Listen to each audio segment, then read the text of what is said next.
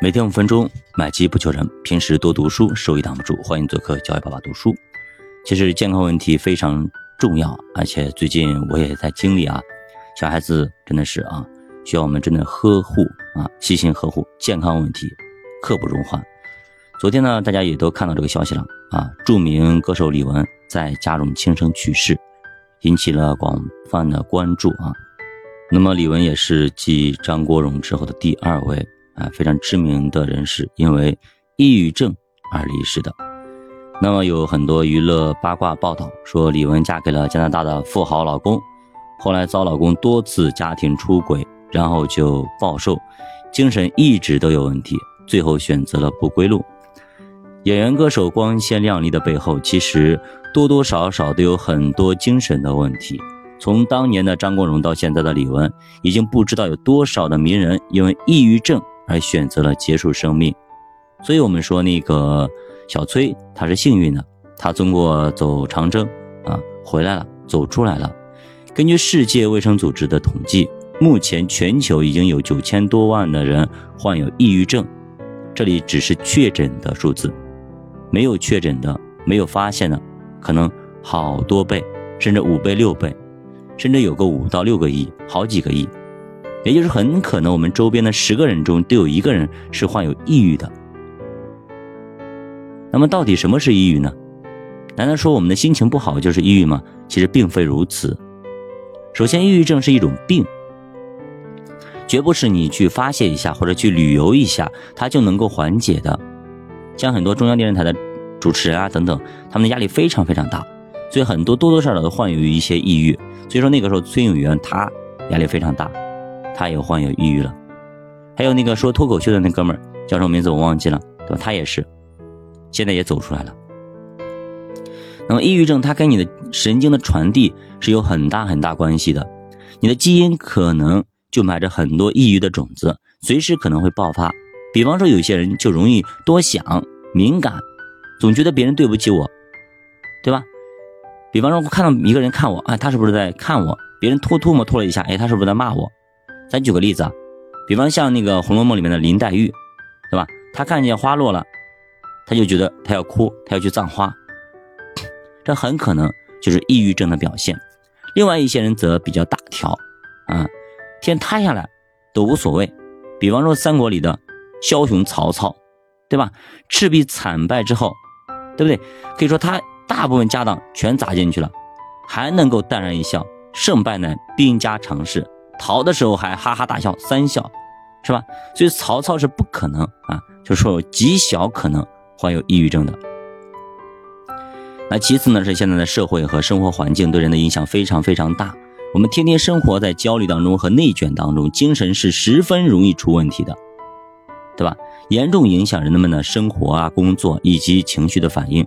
严重的时候呢，可能会选择轻生。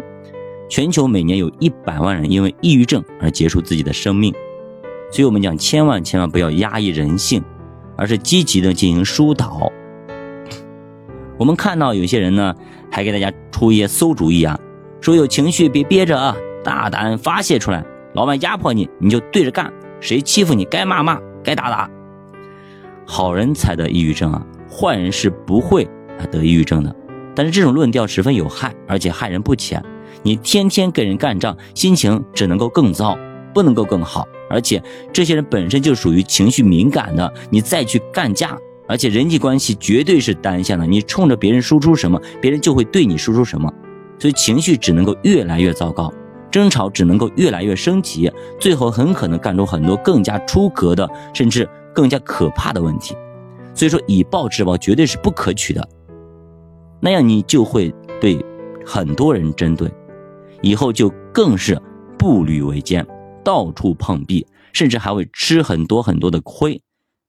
这种发泄方式非常非常啊有危害性，甚至比抑郁症本身危害还要更大。那么咱们该怎么办呢？对吧？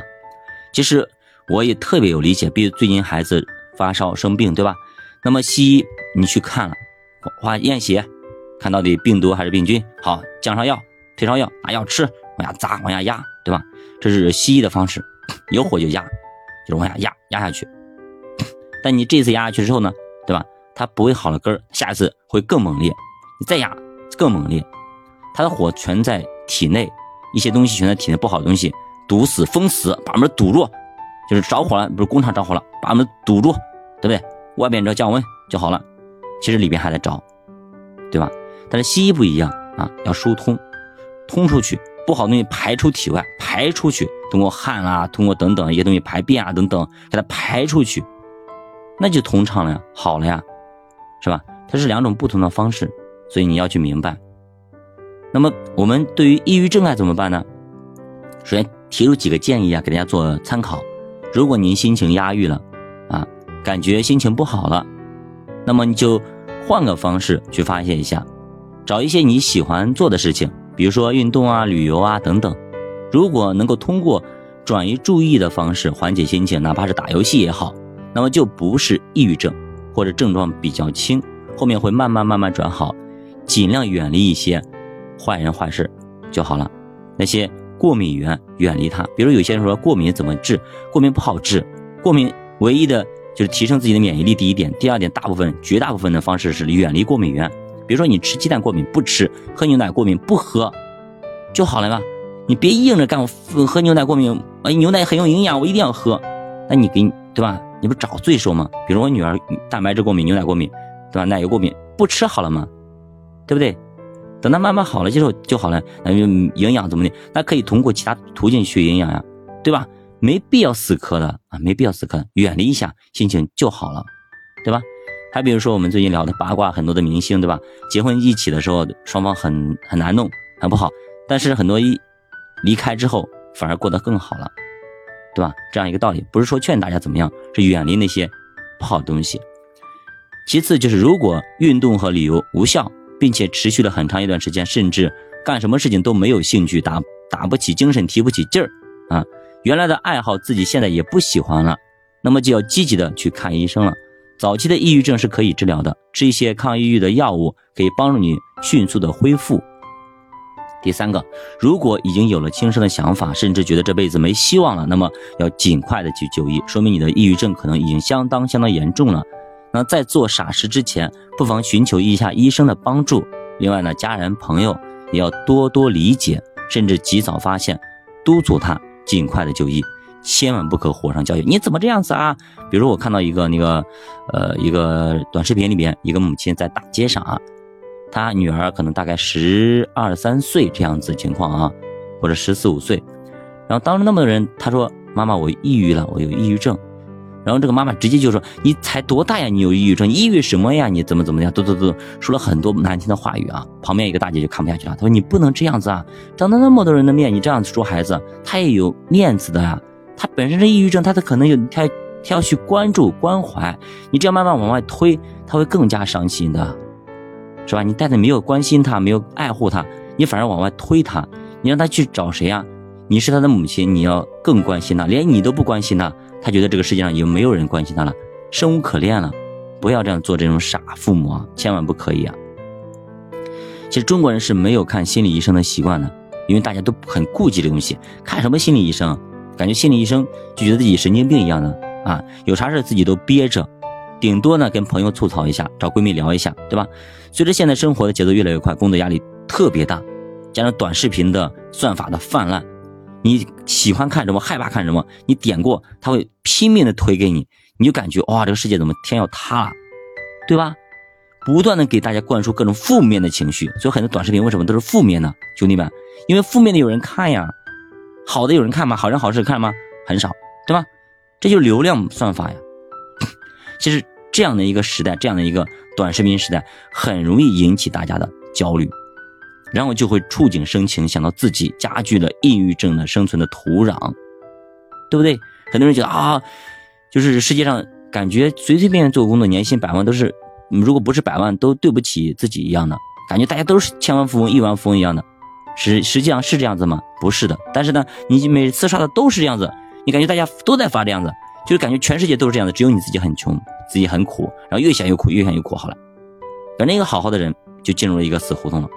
不要这样子啊！不要这样子。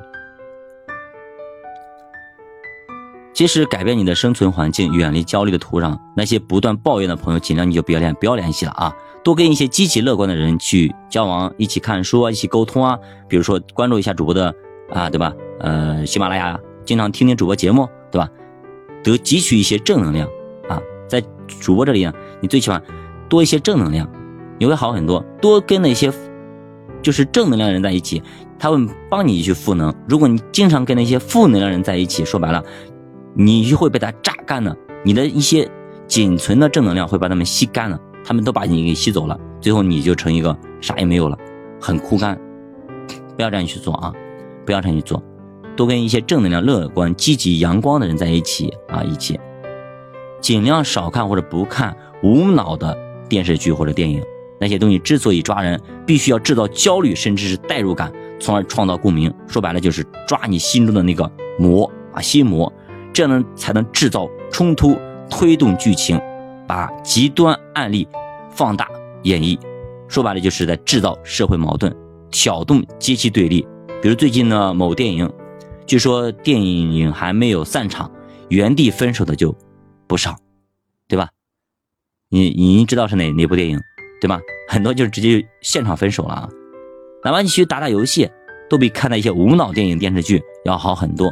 尤其是那些三观不正的导演，千万不要去看，本身他自己都有问题，你指望着他能够给你传递什么好的信息吗？对吧？你这样想你就明白了。